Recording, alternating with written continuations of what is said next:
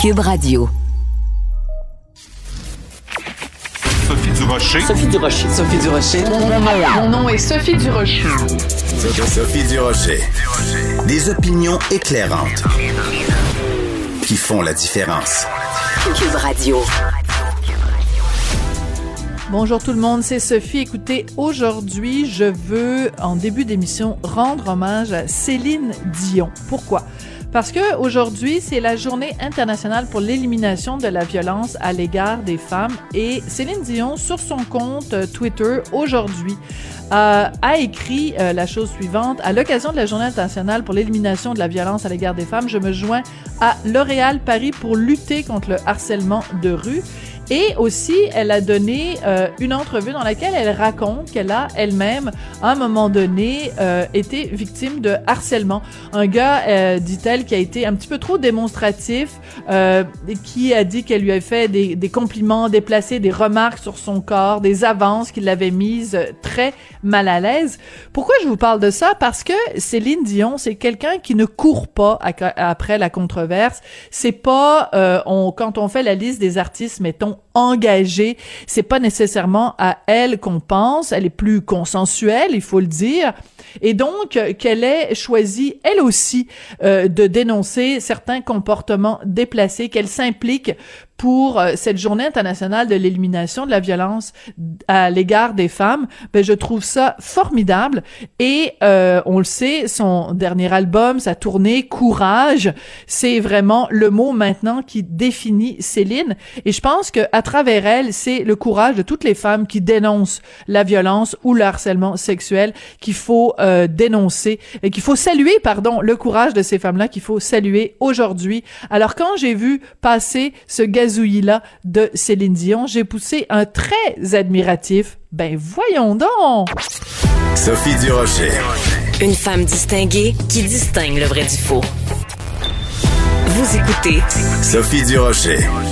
Qui aurait cru qu'en 2020, un homme qui se fait photographier avec les cheveux teints en vert et du vernis à ongles sur les ongles, ça ferait un tel euh, brouhaha Vraiment, c'est surprenant. C'est Jay du Temple à la une du magazine Elle Québec. Ça a créé toute une controverse. On va en parler comme tous les mercredis avec Jean Héroldi. Ben, pas tous les vendredis qu'on parle, tous les mercredis où on parle de Jay du Temple, mais tous les mercredis, on a la visite de Jean Héroldi. Bonjour, Jean. Comment ça va, Sophie? Ben moi ça va très bien.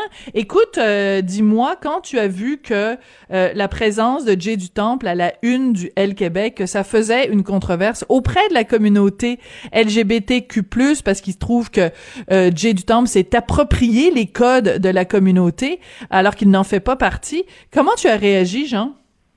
Ben moi, la question que je me suis posée, est-ce que c'est la communauté ou c'est deux, trois personnes qui sont. Tu sais, parce que dans toute organisation, il y en a toujours. Ben, il y en a toujours deux, trois qui sont de travers puis qui disent le contraire des autres. On voit ça dans. Peu importe de ce qu'on parle dans la vie, il y en a toujours deux, trois qui sont contre. Puis parce que je la comprends pas, cette affaire-là, parce qu'il me semble que pour cette communauté-là, ce qu'ils veulent avoir, c'est de passer dans la vie sans être remarqués, sans être regardés comme des euh, comme des extraterrestres ils veulent faire partie du monde euh, égal comme toutes les autres personnes. Moi, c'est ce que je comprends, en tout cas. Puis je trouve que l'évolution qu'on fait dans les dernières années, c'est ça, et tant mieux. Et là, je me dis, ben là, on fait de l'appropriation à cause. Non, moi, ça tient pas à route, là. Je trouve ça le fun que j'ai du temps. Puis, du coup, j'ai posé la question hier à ma nièce qui a 20 ans, parce que je me suis dit, bon, on est deux générations. Peut-être que, puis j'ai posé la question, comment tu trouves ça, toi, j'ai du temps avec le vernis à ongles? Parce que j'avoue que tu sais, dans cinquantaine, on se pose quand même la question. Là, c'est quoi le trip du vernis à ongles? Là? Puis après ça, ben, quand tu te marques penser, puis tu dis, ben regarde, ça me regarde pas, ça lui appartient à lui. Puis, euh, c'est quoi? C'est peut-être la première fois qu'on voit un gars qui est très masculin euh, emprunter des choses à ce qu'on connaissait avant, entre guillemets, à la garde-robe de la femme? Parce qu'habituellement, ceux qui le font sont bon, un petit peu plus efféminés, un petit peu plus Tandis que là, c'est différent. Puis en plus, ben, il est hétéro. Fait que c'est ben comme là, les gens, là, ils comprennent plus rien. Déjà qu'il y a bien des bouts qu'on comprend plus, là. Euh, tu sais, euh, tous ces, ces, termes-là sont difficiles à comprendre. Mais tu sais, moi, j'ai vu, j'ai lu son article dans le dans le Québec, puis c'est ce que ma nièce m'expliquait aussi.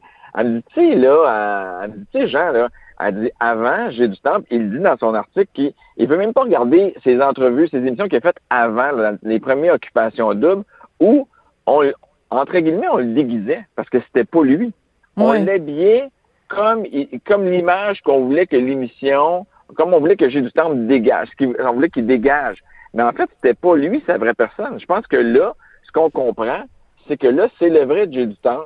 Voilà. Puis que, quand, puis que quand il était jeune, à l'école, il se faisait traiter de fifi, euh, mais il mettait des affaires à sa sœur, puis il se mettait des affaires qui étaient un peu plus foufou. Il a toujours trippé en faisant ça, puis je me dis, mais pourquoi pas? C'est quoi? Oui. où le problème? Mais c'est ça que j'ai vraiment de la difficulté à comprendre. C'est que je pensais vraiment, sincèrement, qu'en 2020, on était rendu que tout le monde pouvait s'habiller comme ils veulent.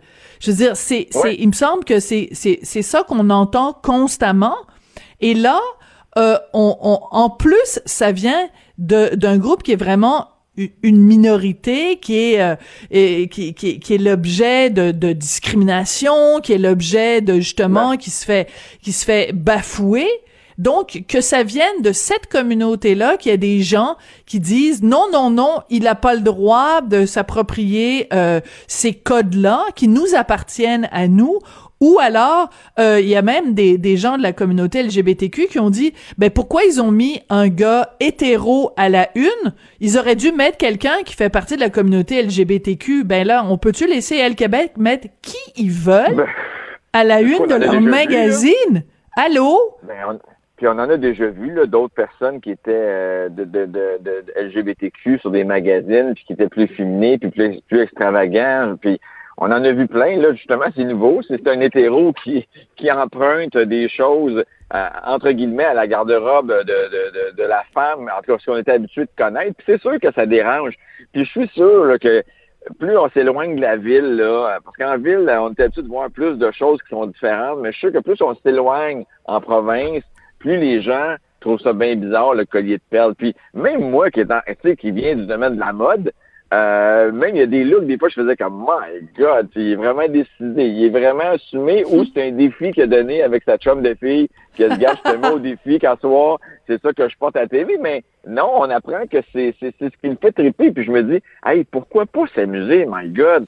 mais mais j'en reviens quand même pas, je sais pas si la communauté LGBTQ euh, a besoin de, de publicité ou si c'est le côté de, de, de vouloir euh, euh euh, qu'on les qu'on les entende parler, mais cette fois-ci, c'est vraiment pas réussi. Je trouve que c'est même à, l'encontre du message que je pensais qu'il voulait donner.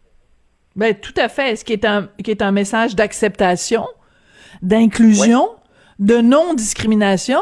Mais à partir du moment où tu dis, hey, lui, il a pas le droit de, faire ça parce que il est pas hétéro, ou il a pas le droit de s'habiller de façon non genrée vu qu'il n'est pas non binaire, ben t'es toi-même en train de faire de la discrimination, me semble, en tout cas.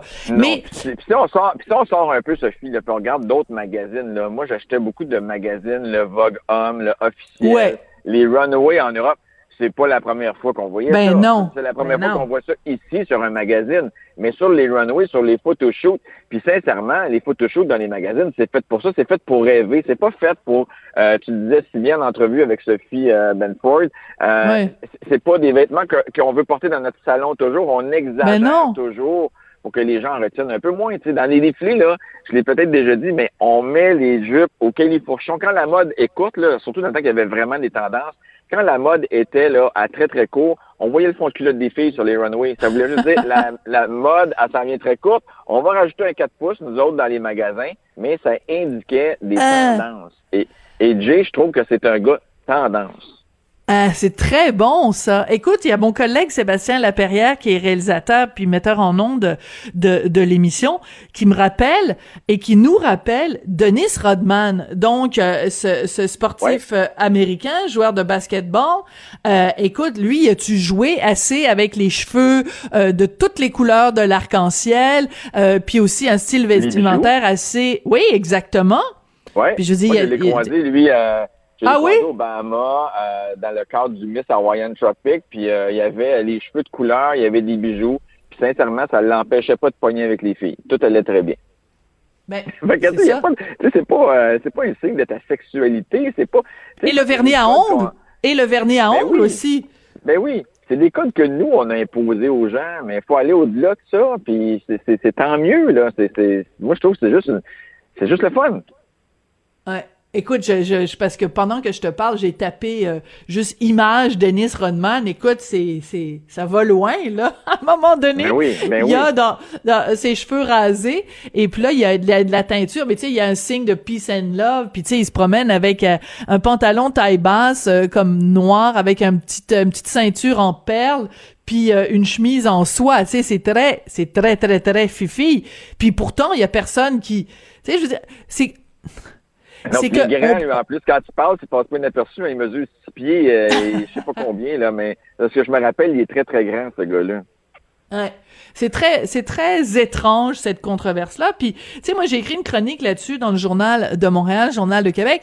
Puis je dis, et c'est très vrai, quand j'ai vu euh, Jay du Temple à la une du magazine, puis que j'ai feuilleté le magazine, que j'ai lu le magazine et que j'ai vu les photos à l'intérieur, il y a une photo où Jay du Temple, il y a comme un- une espèce de long manteau robe un peu bizarroïde avec une couronne de fleurs dans les cheveux. Je me suis dit, hey, il y a Ouais. une coupe de vieux mononcles qui vont s'étouffer dans leur bière tablette parce que oh mon dieu un gars qui porte des bons mais je pense jamais je pensais que ça je pensais que ça viendrait du côté des mononcles hétéros pas des vieux des jeunes des jeunes LGBTQ là c'est ça qui est surprenant Non. Mais tu sais, ça change tellement. Moi, je me rappelle que au, euh, vers la fin des années 1995, j'étais à Miami sur la plage. Et puis dans ce temps-là, là, des travestis, pour aller plus loin, là, on n'en voyait pas tant que ça. Et j'avais croisé RuPaul sur la plage en train de faire Hein? une vidéo. Et à cette époque-là, là, c'était quasiment choquant. Puis tu te demandais qu'est-ce qui se passait. Puis pourtant, aujourd'hui, tu sais, il y a des émissions Oui. maintenant, RuPaul. les dragues euh, ouais mais- ben c'est ça, mais je pense que la mode c'est la même chose. On est en 2020 là, donc il faut il faut s'habituer, il faut il faut, faut- il faut garder.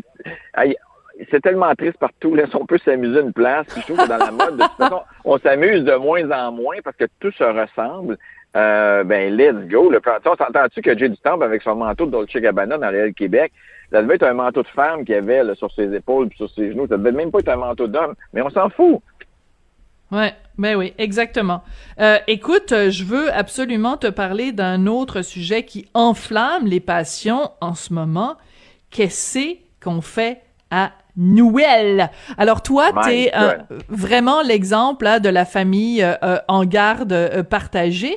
Et écoute, je capotais ce matin parce que je voyais dans euh, la presse une entrevue avec une, une avocate en droit de la famille, la Sylvie Sherm, qui est vraiment, euh, tu sais, qui disait, écoute, il y a, Ouais. y a, y a peut-être des parents qui vont aller devant la cour cette année pour demander, tu sais, pour le partage, parce qu'il y a juste quatre jours où on peut se voir avec les, les la, la famille. Et il y a des parents Ouais. qui vont aller en cour s'adresser à un juge pour départager ça. Le monde est rendu fou. Ah, à un moment donné, euh, on peut se dire que Noël, on, on sait, bon, c'est le 24, le 25, mais regarde, est-ce que ça peut être le 24, le 25 février? Probablement que oui. Tu sais, moi, je suis pas mal à temps plein avec mes enfants. En même temps, j'ai le goût de passer Noël avec, avec elles euh, et, et, et les cousins cousines. Mais si les cousins cousines ne sont pas là, est-ce qu'on peut pas remettre ça ou, tu sais, on va essayer de de, de le faire différemment. C'est sûr que, tu sais, euh, en même temps, on entend, j'entends, moi, du monde que je connais qui arrive de la Floride, euh, des gens qui habitent en Floride, qui viennent voir des familles ici et qui ne, ne, ne font pas vraiment de quarantaine, puis ne sont pas vraiment surveillés non plus. Es-tu sérieux, toi? aussi des- Ouais, Mais c'est carrément criminel, là. ben, j'entends aussi des hommes d'affaires qui arrivent de la, de, de- de la Floride, puis parce qu'ils sont allés par affaires, n'ont pas de quarantaine à faire. Et on peut-tu dire que l'affaire, c'est d'être sur la plage? Euh, à un moment donné, il y a comme des lois qui font comme, OK, ben, tu sais, on, on sait comme plus trop où se placer dans tout ça.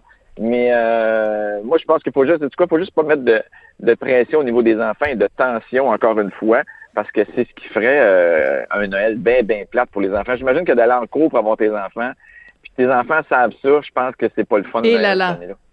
Mais je pense que en effet, et je pense que s'il y a un moment dans l'année où on doit mettre les chicanes de couple, les chicanes parentales de côté, c'est bien fait. à Noël et surtout Noël 2020 parce que déjà que c'est une année de crotte, mais de crotte monumentale.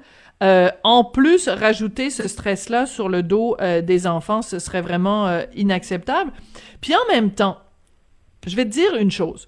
Moi, je pense que l'année euh, 2020 est à prendre puis acheter aux poubelles. OK? Il y a rien qu'on a fait d'ordinaire cette année. Il y a rien qu'on a fait comme on le faisait les années d'avant. Est-ce qu'on peut dire annulons Noël? Tu sais, j'aime beaucoup ton idée où tu dis on peut peut-être le fêter, on peut peut-être fêter Noël le 24 février. Ou, moi je dirais même plus loin. Je dirais, tu sais, chaque année dans les campings, il y a le Noël du campeur. Le là, Noël fait... Ben oui. Ben oui. Ben pourquoi on fait pas ça? Le Noël 2020 est officiellement annulé et il est remis au 25 juin 2021. Puis comme ça, on va tous s'éviter. Sais-tu ce qu'on va s'éviter? Jean, on va s'éviter ben. de tuer grand-papa puis grand-maman ben, en partageant un morceau de dinde. On, fait ça pour faire plaisir, mais en même temps, les risques sont énormes. Fait que je me dis, est-ce que ça vaut la peine de prendre le risque? Moi, je pense que non. Tu sais, moi, ma fête, c'est le 1er janvier. Oh, mon Dieu! Pas de fête, mais c'est pas grave. Hey, je fêterai au mois de juillet. de toute façon, regarde, j'aurai pas besoin de vieillir. Ça va me faire une année de moins. Ça va faire bien, bien mon affaire. Fait que, tu sais, faut pas rusher comme ça. Puis je pense que, tu sais, oui, les familles, les, les, familles qui sont séparées, si vous avez moyen de faire, tu sais, même si un avait le 24, puis l'autre avait le 1er janvier, mais là, si on a deux soirs, peut-être qu'on peut prendre le 24, puis euh, prendre l'autre le 26, puis ça peut fonctionner pareil. faut être plus souple, je pense, dans la vie. Puis c'est quoi? C'est pour le plaisir et pour le bonheur des enfants, puis pour la santé de grand-maman, mais garde, restons donc chacun chez nous. Moi, je comprends pas le bout, Sophie, qu'on va sortir des personnes âgées de leur résidence ou euh, d'un endroit où il y a plein de personnes âgées, les amener à notre party et de les ramener après. Moi, ben ce bout-là, ça, je ne comprends pas du tout, du tout, du tout. Qu'on ait quelques regroupements, mais que euh, qu'on déplace ces personnes-là et, de, de mettre à risque les voisins et les voisines d'étage, ça, euh, ça, ça marche pas, ça. Ça marche pas, ce bout-là. Mais t'as tellement raison, j'avais même pas pensé à ça. Moi, mon idée, c'était de protéger euh, grand-papa et grand-maman, mais en plus, t'as tout à fait raison. Si on les amène chez nous, ou même, évidemment, pire, si on va chez elles, euh, le risque de propagation auprès, quand ils retournent euh, à la maison de retraite ou à... Mais t'as tout à fait raison. Euh, nous, ce qu'on s'est dit, la famille, parce que bon, on est quatre enfants, avec les enfants, ça fait trop de personnes. Donc, moi, si je m'en vais soit chez mon frère, soit chez ma soeur, on s'est dit, bon, OK, si je m'en vais chez ma soeur avec mes filles, on est dix juste, on va se faire une grande table style de Crown. On se fait un party thématique euh, à, deux Ou Downton Abbey, ouais. Ouais, puis on s'habille toutes dans, dans cette époque-là, si, si ça arrive. Puis on s'est dit, à, toutes les heures, on fait des zooms avec mon frère, que lui est à Varennes avec euh, mon beau-père. Puis on va se faire des zooms, puis on va se parler. On est chanceux en 2020, là, Sophie. On a des zooms, on a du FaceTime. Hey, c'est quelque chose, hein? si on avait eu cette pandémie-là euh, dans les années 1900, là, 1990, là, euh, où on rêvait encore de se parler là, par, par image comme ça, euh, ça aurait été beaucoup plus dur. Mais là, regarde, c'est juste un petit temps à attendre. Puis, euh, tu sais, c'est juste de parler à ces gens-là, les personnes âgées, là. Euh, tu sais, la différence, Sophie, entre les voir une fois le 24 et risquer de leur donner la maladie ou les appeler à tous les jours pour voir comment ils vont, je pense que la, les appeler plus souvent, de passer plus de temps en ligne avec eux, ça va leur faire quand même du bien.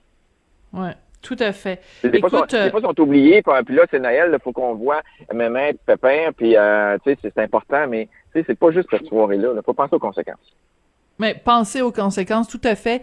Et euh, comme je le disais ce matin à, Pierre Nantel euh, à, son à son émission, euh, on veut-tu vraiment avoir ça sur la, sur la conscience? Imagine que, en effet, on a des grands-parents qui ont vu personne depuis des semaines ou des mois ou que vraiment, en faisant énormément de précautions, on les amène fêter Noël avec nous le 24, le 25, le 26 ou le 27 et que euh, quelques jours après, on apprend qu'ils ont eu la COVID, qu'ils ont attrapé la COVID, ça va être sûr que c'est nous qui leur ont donné. C'est sûr, ben on va pouvoir le tracer directement à nous. Comment tu penses que tu vas te sentir, toi, te regarder dans le miroir en te disant, j'aurais pu rester tranquille? Ben non, j'ai choisi de faire le party avec grand-maman, puis je lui ai donné la COVID, puis elle va en mourir. Moi, je, serais pas capable de vivre avec ça. Encore pire, Sophie, c'est la personne âgée qui décide de pas bouger de sa résidence parce qu'elle a peur, puis elle a raison d'avoir peur. Puis ben tous ses voisins de palier, ils vont tous au pointé de famille partout et ramènent la COVID et, et c'est la voisine finalement qui en décède. Ouais. C'est c'est c'est toutes des conséquences. C'est tout, tout à fait raison. C'est relié. C'est moi, je dis, regarde, restez chez vous, faites-vous du zoom, puis euh, faites-vous du sucre à crème chacun de votre bord, puis il va goûter la même affaire, là, puis ça va être bon. OK. Alors, je, je propose que officiellement cette année, Noël soit rebaptisé Zoomel. Oui, exactement. Avec de la Zoomaid et de les Zooboka. à la place des Atoka, des Zumaka. Hey, merci beaucoup, Jean. on a, on a bien, on a bien rigolé. Hey, merci. On se retrouve mercredi prochain, Jean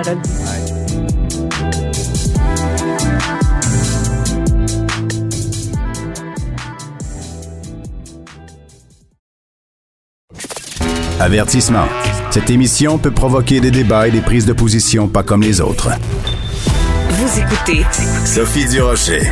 Au Journal de Montréal, Journal de Québec, il y a une nouvelle section qui s'intitule Faites la différence où euh, des gens de tous les horizons peuvent s'exprimer sur différentes plateformes de soit du Journal de Montréal, de Cube et euh, il y a une lettre qui m'a particulièrement touchée, qui est publiée donc sur le site du Journal de Montréal, Journal de Québec. C'est une lettre qui est signée, en fait, un cri du cœur, signée Marie-Lou Bouchard, qui est éducatrice en service de garde scolaire. Et euh, elle nous dit dans cette lettre à quel point elle est au bout du rouleau, puis elle s'adresse à vous et nous, les parents euh, qui ont des enfants donc en, service de garde. Elle est au bout de la ligne, Marie-Lou Bouchard. Bonjour. Bonjour, Madame Durocher.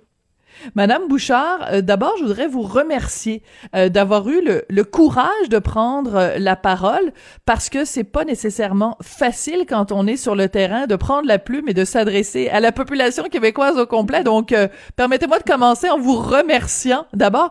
Pourquoi vous avez voulu écrire cette lettre-là qui est vraiment un coup de poing, Madame Bouchard? dans le fond, mon texte voulait surtout informatif pour expliquer aux parents euh, c'est quoi mon travail puis c'est quoi ma fonction? Parce que mes collègues et moi on se parle beaucoup puis euh, je pense que tout le monde est un peu fatigué en ce moment mais ce qui ressort c'est qu'on a un manque de reconnaissance.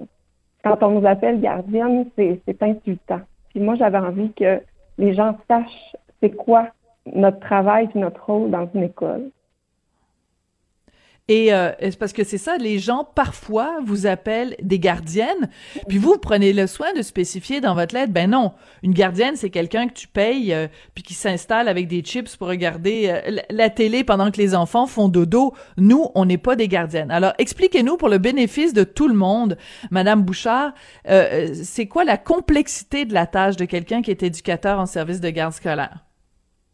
Ben déjà, euh, moi, je dois prendre en compte la santé, la sécurité, le bien-être des enfants. Quand je reçois euh, des enfants dans mon local, j'ai entre 15 à 20 enfants à m'occuper, euh, pas deux ou trois. Et hmm. puis, je dois, je dois aussi veiller à ce que toutes mes activités, les, comment je pourrais dire, les stimulent, les aident à avancer. Je mm-hmm. suis la, la, personne qui aide à leur apprentissage socio-affectif parce qu'un professeur, euh, les enfants sont assis, en rangée, ils écoutent, euh, ils vont travailler, ils vont développer des apprentissages scolaires. Avec moi, ça va être plus socio-affectif.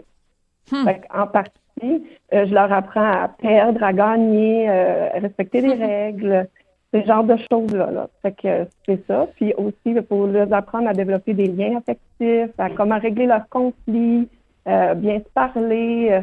on va travailler, on va moduler la politesse. Il y a plein de choses qu'on fait avec les enfants qui sont pas dit nulle part.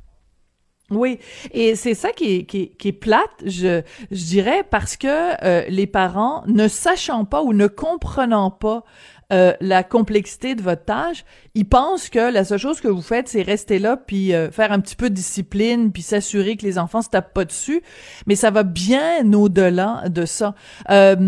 Est-ce que vous pensez que les parents sont un peu ingrats, euh, c'est-à-dire qu'il n'y a pas suffisamment de, reconnaissance pour la complexité de votre travail?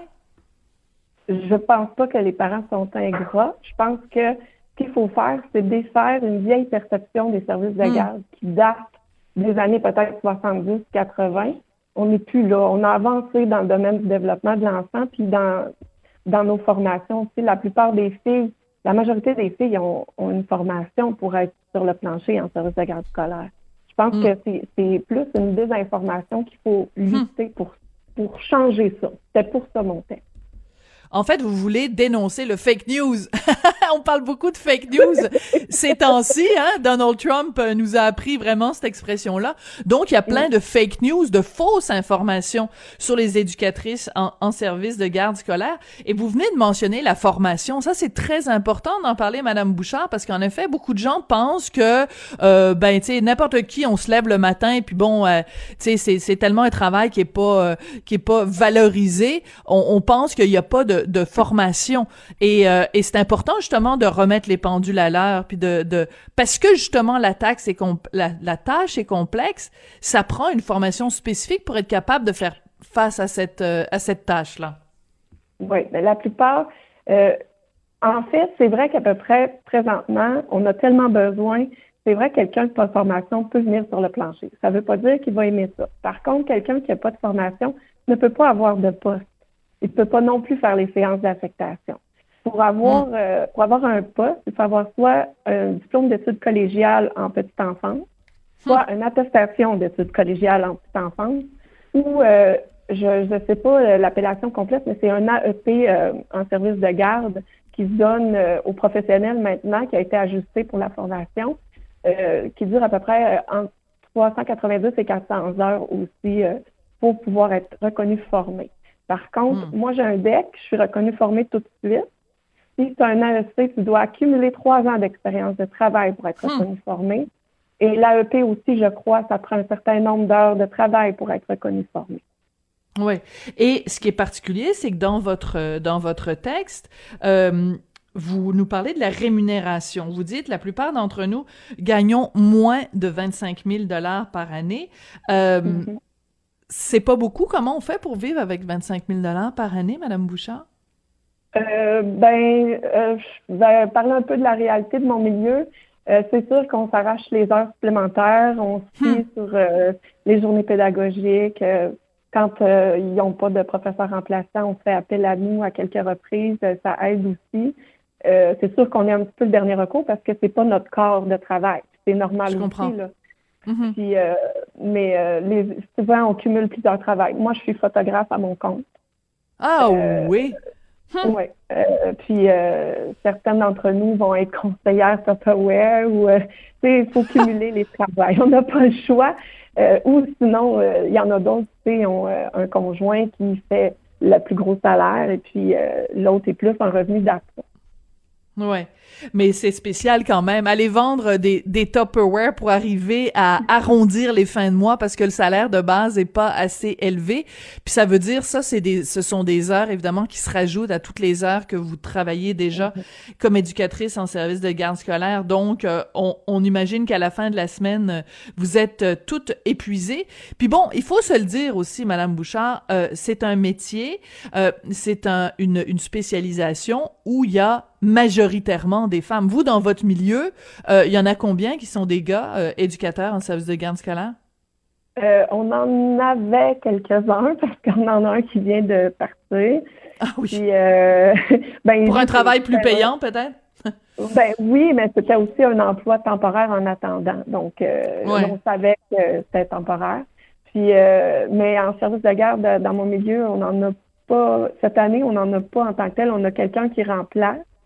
Euh, mais lui, c'est un stagiaire en travail spécialisé. Il va devenir éducateur spécialisé. Mais il nous donne un coup de main en ce moment à cause de la pénurie de personnel. Mais officiellement, on a, euh, ouais, ça. On a des remplaçants, mais on n'a personne d'officiel. Donc, de façon générale, de toute façon, on le sait, c'est euh, toutes ces, ces, ces, emplois de relations d'aide, c'est très souvent, très, très, très majoritairement euh, euh féminin. Et euh, c'est peut-être aussi ça, euh, tu sais, il y a un côté aussi revendicateur, puis un côté féministe dans votre lettre. C'est, il y a peut-être aussi ça qui rentre en ligne de compte quand on parle du manque de reconnaissance pour le métier d'éducatrice, non? Euh, je sais pas. J'ai comme pas envie d'entrer dans ce, dans ce débat-là. C'est sûr que si on regarde ça du recul, ça a l'air de ça. Mais je pense aussi que le rôle d'une éducatrice en service de garde a juste besoin d'être mis à jour. Qu'il soit mm-hmm. féminin ou masculin, euh, on, on est plus ce qu'on était. On est beaucoup plus que ce qu'on était. ce serait comme un peu important qu'on mette ça à jour. Je pense que tout est là. Je comprends que qu'on soit conscient de, de l'ampleur de la tâche. Alors votre lettre, euh, votre lettre ouverte qui est vraiment un cri du cœur, se termine de façon assez dramatique parce que vous dites moi mon temps dans ce milieu achève, je suis au bout du rouleau. Euh, Est-ce que vous êtes en train de nous annoncer que vous vous allez quitter ce métier-là, que vous allez faire autre chose? Euh, oui, moi, euh, je suis retournée aux études dernièrement. Je prépare ma sortie tranquillement. Je vais rester dans la relation d'aide, mais euh, je m'en vais à mon compte, à moi, pour aller aider les familles et les enfants à domicile éventuellement. Mais j'en ai encore pour à peu près un an et demi d'études avant de quitter mon travail. D'accord. Donc, votre cri du cœur, c'est vraiment une façon d'attirer l'attention sur ce milieu-là, même si vous, vous savez que vous allez le quitter. Donc, avant de partir, avant de quitter le navire, vous voulez qu'il y ait plus de reconnaissance. Pourquoi dans votre lettre, vous dites, vous êtes au bout du rouleau? Parce que c'est le manque de reconnaissance qui est épuisant, c'est le manque euh, de, de capacité financière ou c'est la tâche elle-même qui est, qui est épuisante et qui vous rend au bout du rouleau? Euh, je vous dirais un tout. L'ensemble de ces réponses? Ben, oui, c'est sûr que quand tu, quand tu bats contre le manque de reconnaissance, euh, on perd un peu de plaisir dans notre travail. C'est moi, l'essence hmm. même de mon travail, c'est le bonheur, le bien-être des enfants. Puis si je fais ce travail-là, c'est parce que j'adore les enfants. Hmm. Euh, puis là, je suis obligée de me battre pour dire aux gens, attends, je suis pas que ça. Je suis aussi tout ça. Hmm. Puis euh, je trouve ça, je vois mes collègues, puis là, présentement, c'est sûr que nos conditions sont encore plus difficiles et le plaisir est moins présent avec tous les, euh, les nouvelles euh, façons de faire à cause de la COVID. Puis mm-hmm. j'avais vraiment envie d'attirer l'attention sur la. Ça fait longtemps que j'ai vu cette injustice-là dans ma tête et c'est pour ça que je parle de ma profession. Vraiment. C'est pour le manque de reconnaissance. Puis j'avais envie de faire ce cadeau-là à mes collègues euh, du Québec parce que présentement, avec tout ce qui se passe, on se sent un peu délaissé. Puis, euh, mais je pense que les écoles en entier, on attire l'attention sur les éducatrices, mais en ce moment, je pense que le milieu scolaire en entier euh, souffre un peu de, de ce manque de reconnaissance-là. Hmm. Oui, c'est euh, c'est euh, c'est vraiment euh, une, drôle de période. Quand vous dites que à cause de la pandémie, évidemment, ça a rajouté toutes sortes de, de consignes. Qu'est-ce que ça a changé pour vous, par exemple, en service de garde scolaire, le, la complexité de la tâche là à cause de la pandémie? ben, je vais, je vais parler pour moi parce que tu sais, je, oui, je sais pas comment mes collègues le voient, mais moi, pour moi, c'est que je suis toujours en mode hyper vigilante. Hmm. Fait que ça, c'est épuisant. même si je travaille trois heures par jour, admettons, j'arrive chez moi puis on dirait que j'ai fait un huit heures de travail. Parce qu'il hmm. faut que je m'assure que les enfants ne se croisent pas des bulles. Il faut que je m'assure que les mains ont été lavées au bon moment, les bureaux lavés au bon moment.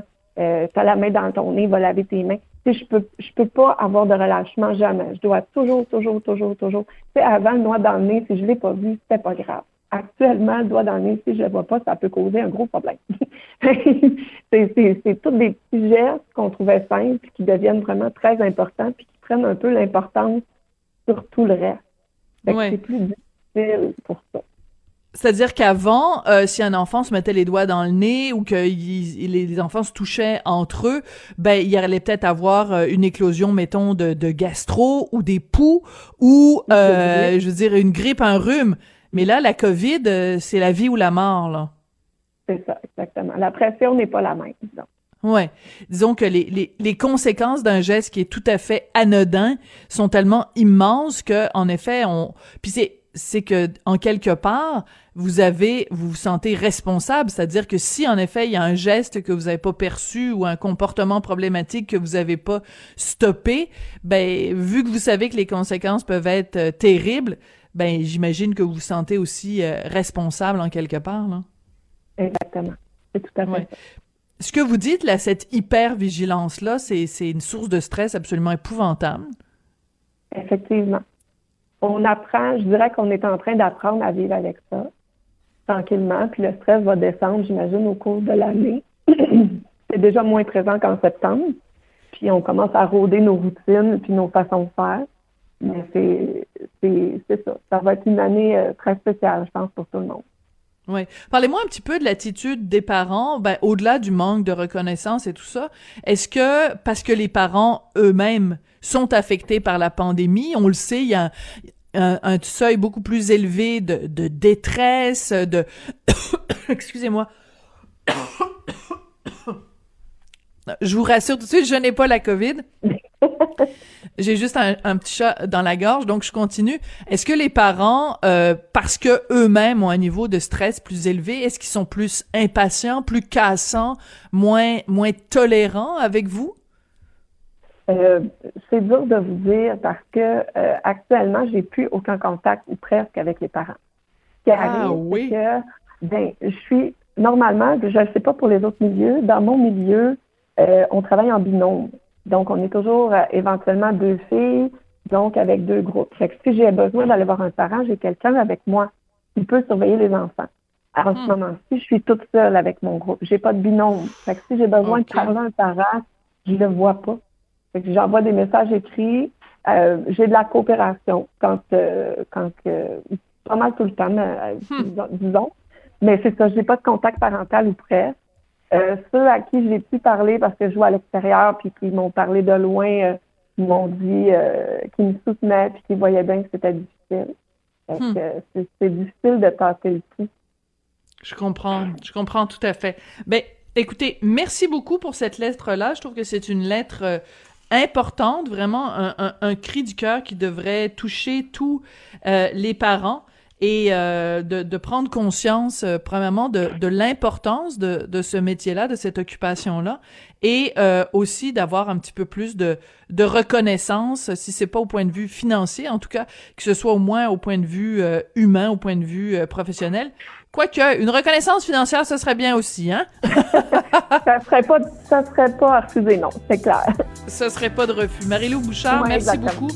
Je rappelle que vous êtes éducatrice en service de garde scolaire à Varennes et vous avez écrit cette lettre très courageuse, donc on retrouve dans la section Faites la différence sur le site du Journal de Montréal, Journal de Québec. Merci beaucoup, Madame Bouchard. Merci à vous, Madame Brochet.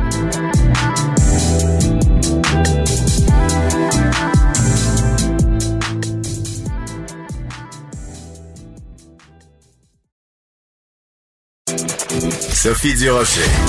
Entendez les dessous de sa dernière chronique. Cube Radio.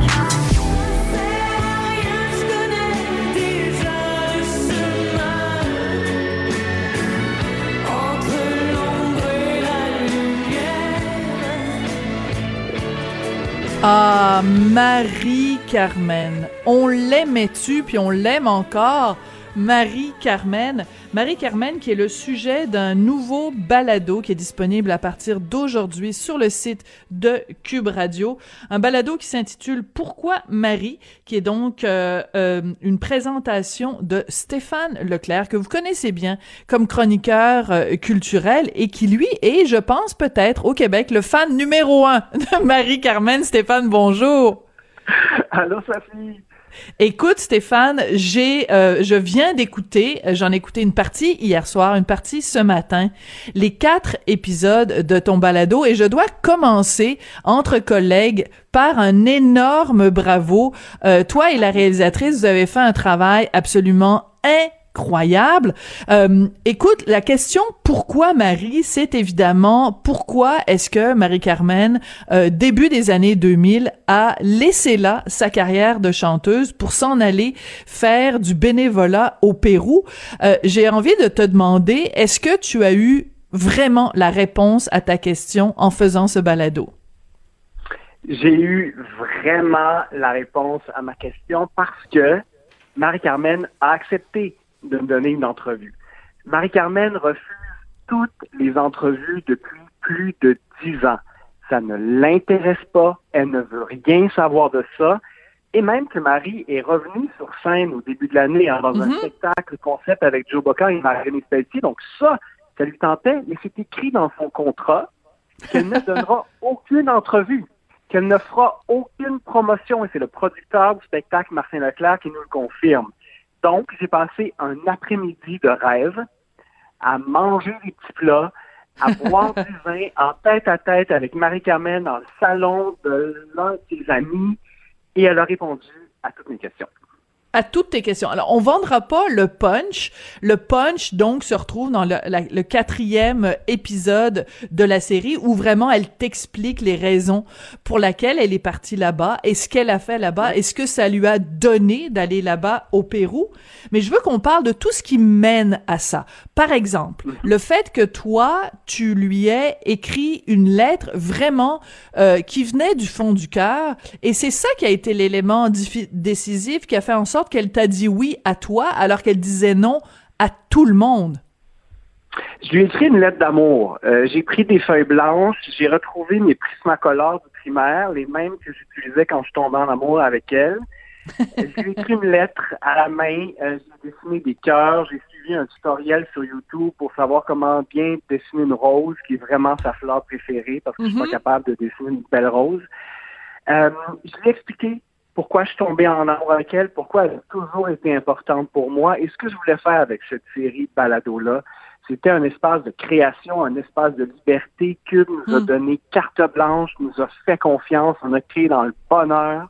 Hmm. Euh, et elle m'a dit que c'était la plus lettre d'amour qu'elle avait jamais reçue de sa vie. Oh! Donc, c'est pour ça qu'elle a voulu passer euh, du temps euh, avec moi et qu'elle a été aussi généreuse parce qu'elle jette vraiment un éclairage très franc sur les années 90. Moi, je suis tombé sous le choc quand elle m'a dit comment elle a vécu cette décennie-là. Oui. Alors, ce qui est particulier, c'est que toi, tu fais euh, cette série-là, donc qui s'appelle Pourquoi Marie. On se souvient évidemment de notre collègue euh, Émilie Perrault qui avait fait Pourquoi Julie à propos de Julie Masse.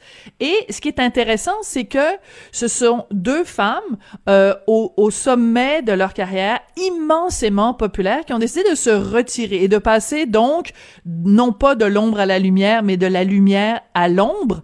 Est-ce qu'on a un problème avec ça? C'est-à-dire que, est-ce que quand quelqu'un comme Julie Mas, quand quelqu'un comme Marie-Carmen est sur toutes les scènes, toutes les lèvres, on a l'impression qu'elles nous appartiennent et on est comme fâché contre elles quand elles se retirent de notre, de notre amour. Absolument, parce qu'on pense qu'elles vont être dans notre vie euh, tout le temps. Euh, parce que la plupart des artistes restent dans le métier. C'est rare mm. qu'un artiste, et surtout un artiste qui est extrêmement populaire et qui est toujours populaire, décide de laisser tout cela passer à un autre appel. On ne peut pas comprendre parce que mm-hmm. dans notre esprit, quelqu'un qui obtient autant de succès, ben c'est ça le bonheur. Réussite égale bonheur, euh, tout le monde veut accéder au succès. Tout le monde veut vendre 300 000 exemplaires d'un album comme elle a réussi à faire avec Miel et Venin à partir de 1992. Donc, c'est juste qu'on ne peut pas comprendre cette décision-là. Ça va contre tout ce qu'on pense, ce qu'on entend. Hmm. Oui, ben tout à fait. Alors, je veux pas évidemment vendre euh, le punch et je veux que les gens écoutent le balado et qu'ils l'écoutent jusqu'au bout. Mais on a quand même un petit indice de réponse quand on sait que Marie-Carmen n'est pas son, son vrai nom, que c'est un nom d'artiste et que, en fait, c'est pas Marie-Carmen qui est partie pour le Pérou, c'est Marie Aubu qui est son vrai nom. C'est fou, hein? Son nom de famille, si on veut faire un petit peu de psychopop au but, droit au but, c'est exactement ça. Ou à, au but, ou au but explosif une, une bombe qui n'attendait que d'exploser. T'as aussi ce, cette espèce de, de psychopop-là. Et c'est aussi, ça qui s'est passé. Parce mm. que à 40 ans, elle a voulu découvrir qui elle était. Euh, mm. Marie-Carmen, ça en dit long sur ce qu'elle a longtemps été. Hein? Elle a toujours joué avec les oppositions. Marie la Sainte, Carmen la rebelle, entre l'ombre et la lumière, Pierre Chantret du rock, euh, Miel et Venin, il y a un titre de l'un de ses albums qui est Lune, un autre qui est l'autre. Euh, et donc, elle a toujours joué un petit peu avec ces extrêmes-là. Elle a vécu hein, une vie extrême. Elle s'est donnée complètement de toutes les façons possibles aussi, comme l'explique l'ex-journaliste Marie-Christine Blais. Euh, et puis, à 40 ans, ben là, c'était plus fort qu'elle. C'était, comme elle le dit, une question de survie. Il fallait mhm. savoir c'était qui Marie au but. Alors, euh, pour elle, il fallait quitter, puis il fallait se rendre euh, très, très, très loin de chez elle pendant des années. Hein. Son, son engagement humanitaire au Pérou, là, c'est souvent nous autres, on se dit, oh, j'ai envie de tout sacrer ça là, oui. je vais aller faire du bénévolat, ça va me faire du bien, puis là, je vais changer de vie. Non, elle, elle, Elle trouve que ça, c'est comme, ben oui, ben oui, je l'ai entendu mille fois du monde qui m'ont dit ça. Elle, elle a pris des années pour se préparer, pour trouver le bon projet, pour apprendre l'espagnol. Euh, et elle a passé des années au Pérou euh, avec vraiment des, personnes pauvres, des personnes abandonnées, des personnes extrêmement malades. C'était extrême, ça aussi, comme, comme dans tout avec elle. Oui, mais c'est ça qui est particulier, c'est que euh, euh, encore une fois, je veux pas trop vendre de punch, mais quand même la réflexion qu'elle a sur elle-même, la, la, la t'as vraiment l'impression que elle a compris quelque chose. Son but c'était de mieux se comprendre, mieux se connaître, et qu'elle en, en effet, elle en est sortie grandie. Et surtout, l'exemple que tu donnes, tu sais, on, a souvent entendu ça, on l'a peut-être même dit nous-mêmes. Ah, oh, j'ai le goût de tout. Euh, excuse-moi, je vais être vulgaire, mais j'ai le goût de tout crisser cela puis de m'en aller euh, euh, à l'autre bout du monde. Mais elle, elle, elle, prend la peine de dire ça n'était pas une fuite. Et, et ça, je trouve c'est important parce que euh, c'est un peu le, cliché qu'on a, quelqu'un qui laisse tout pour aller ailleurs. On a l'impression qu'il fuit ses problèmes. Ben non, il est peut-être là pour aller les confronter, ses problèmes, ou ses blessures en tout cas. Et ça, c'est très important pour elle. Et ça, elle me l'a spécifié à plusieurs reprises. Elle est vraiment allée par étapes. Elle a vendu sa maison. Ensuite, elle s'est louée un appartement. Elle a écrit, elle avait là, des pages et des pages mm. recto verso d'organismes à 75 pages. jamais elle ne se présentait comme Marie-Carmen, parce que son nom, c'est Marie-Aubu. Elle a reçu énormément de refus du monde qui lui disait T'es trop vieille, t'as pas d'expérience, t'as pas d'études là-dedans. Elle s'est fait offrir euh, différents projets, mais c'était pas pour elle parce que c'était des projets terribles. Quand elle raconte qu'on lui a proposé d'aller euh, sur mm. je pense, déterrer des cadavres. Mm. Elle s'est dit, je peux pas aller là. J'ai moi-même mes propres cadavres qu'il faut que dont, dont, dont, il faut que je m'occupe. Mm-hmm. Euh, le squelette dans le placard. Exactement. Donc, euh, et donc, elle a pris ça très, très, très au sérieux. Et puis, ça, c'est même pas dans le balado parce que c'était tellement, il y avait tellement de bonnes affaires, mais on voulait vraiment être, être punch et être pertinent. Elle a payé pour aller là. Elle n'était pas payée pour aller là. Elle a payé pour aller là et on peut penser que Marie-Carmen avait beaucoup d'argent. Non, elle n'avait pas beaucoup d'argent. Marie-Carmen, elle a pas hmm. beaucoup d'argent en ce moment. Là, c'est pas ça qui la, qui la drive du tout, du tout. Donc, euh, même pendant toutes ces années-là, fallait qu'elle paye. Pour s'impliquer à ce point-là. Incroyable. C'est vraiment une histoire euh, passionnante. Et dès le début, tu nous le dis, euh, c'est à la fois une œuvre d'amour et une œuvre d'enquête. Et c'est vraiment ça, parce que tu es un petit peu parti sur les pistes de Marie-Carmen et tu interviewé plein de gens qui ont été influencés, admiratifs, fans de Marie-Carmen. Et en faisant ce portrait-là, on se rend compte de de, de l'importance que ça a. Quand t'as quelqu'un comme Lara Fabian qui te dit à quel point, quand elle est arrivée au Québec, la figure de Marie-Carmen était une figure euh, euh, d'admiration, un modèle, une idole pour elle, ça donne idée de l'ampleur de Marie-Carmen. Pour quelqu'un, mettons, qui a, qui a, 20 ans ou qui a 15 ans et qui, qui, qui a pas idée de ce que représentait Marie-Carmen, le mm-hmm. témoignage de Lara Fabian est assez impressionnant, là.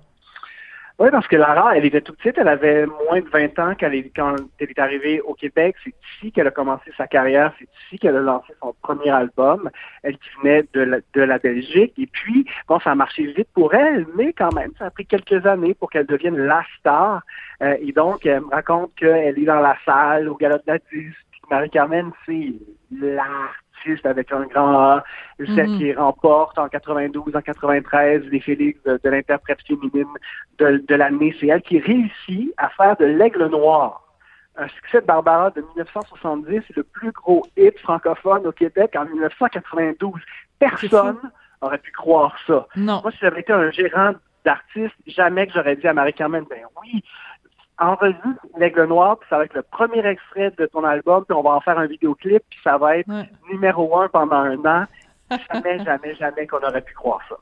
Non, en effet, on pensait pas non plus qu'à un moment donné, euh, Normand Brathwaite et François Pérus auraient, en auraient fait une parodie dans un gala en utilisant un mot qui commence par un N et qu'on n'a plus le droit d'utiliser en 2020. Mais ça, c'est un autre débat, Stéphane. Écoute, euh, je trouve ça tellement de ce sketch-là en plus. Ben oui, ah oui, oui, c'est très, très, très particulier. Écoute. Euh, ce que j'aime dans ce dans ce balado, Stéphane, c'est que euh, tu, tu parles au jeu, tu nous tu nous vraiment tu nous impliques dans ta démarche, tu nous amènes avec toi euh, quand tu écris mm-hmm. ta lettre, quand tu rencontres euh, Marie, quand tu rencontres tous les autres personnages, tu nous parles vraiment de toi, de ta de ta passion, de tes intérêts.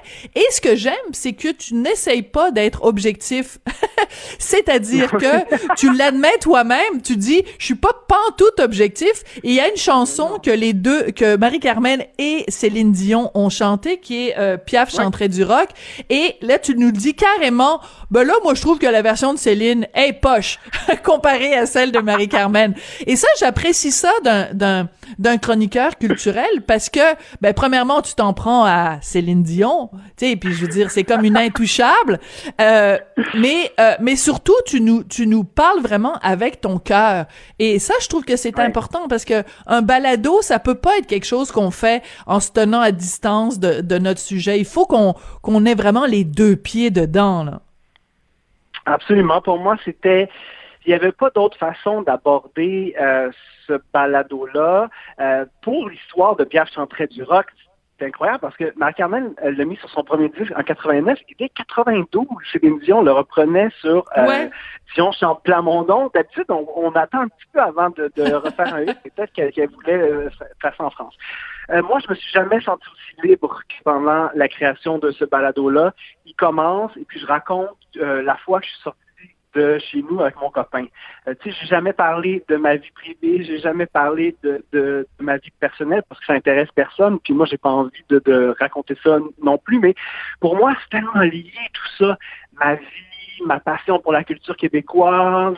Euh, donc, tu sais, tout ça est très très personnel. Puis même quand j'y pense, puis quand je t'en parle en ce moment, je suis très très très ému parce que je n'arrête pas de brailler en fait quand je parle de, de, de ça parce que Marie-Carmen, a un profond instinct de survie. Et quand tu passes un après-midi avec elle, tu comprends ça. c'est quelqu'un qui a passé des moments extrêmement difficiles. Euh, puis on sait qu'il y a souvent des drames qui peuvent arriver dans, dans la vie. Puis mm-hmm. quelqu'un, une battante comme ça, quelqu'un mm. qui se rend au Pérou pendant des années pour aider des sidéens, des tuberculeux, des enfants abandonnés, des enfants malades. Euh, moi, je sens vraiment tout mon respect là. Oui, et surtout, euh, moi, il y a une phrase que j'ai notée que je trouve très belle. Euh, elle dit, je suis pas allée là pour aider. Je suis allée là pour mm-hmm. accompagner, marcher à côté d'eux, parce qu'elle trouve que le verbe aider, c'est très condescendant. Et ça, je trouve ça extrêmement important qu'elle dise ça, parce qu'on a tellement l'image de la personne euh, privilégiée blanche qui s'en va dans des pays en développement puis qui tu sais qu'il le fait pour sa petite gloirette personnelle puis qu'il le fait pour flatter son ego. Et c'est tellement pas ça qu'elle a fait. Euh, vraiment t'es privilégié d'avoir une rencontre euh, avec avec cette cette femme exceptionnelle. Écoute bravo vraiment ça ça, ça s'écoute sortez le popcorn, là, installez-vous, puis écoutez ça. Euh, ou alors... une petite chandelle. Une petite chandelle. Écoute, on va se quitter avec euh, évidemment la version Carmen, qui est vraiment la meilleure version de euh, Piaf chanterait du rock. Écoute, je te remercie, je t'embrasse, Stéphane. Vraiment, félicitations à toi et à toute l'équipe qui a fait ce balado-là. Donc, pourquoi Marie que vous pouvez trouver. Euh, donc, les quatre épisodes sont là sur le site de Cube Radio, évidemment dans la section balado. Je t'embrasse, Stéphane, puis on se quitte avec euh, Marie-Carmen. À très bientôt. Bye.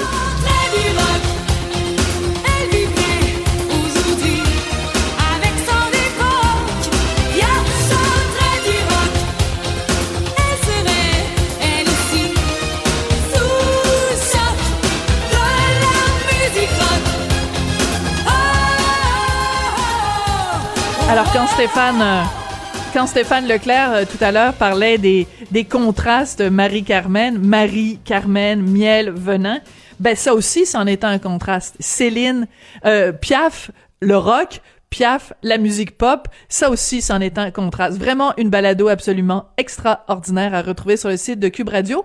Et ben justement, euh, c'est comme ça que je vous dis au revoir. Vous pouvez retrouver évidemment tous les segments de l'émission dans la section radio, cette fois-ci, de Cube Radio. Merci beaucoup. Merci à Sébastien Laperrière à la mise en onde et à la réalisation. Merci à Hugo Veilleux à la recherche. Puis on se retrouve demain. Merci beaucoup.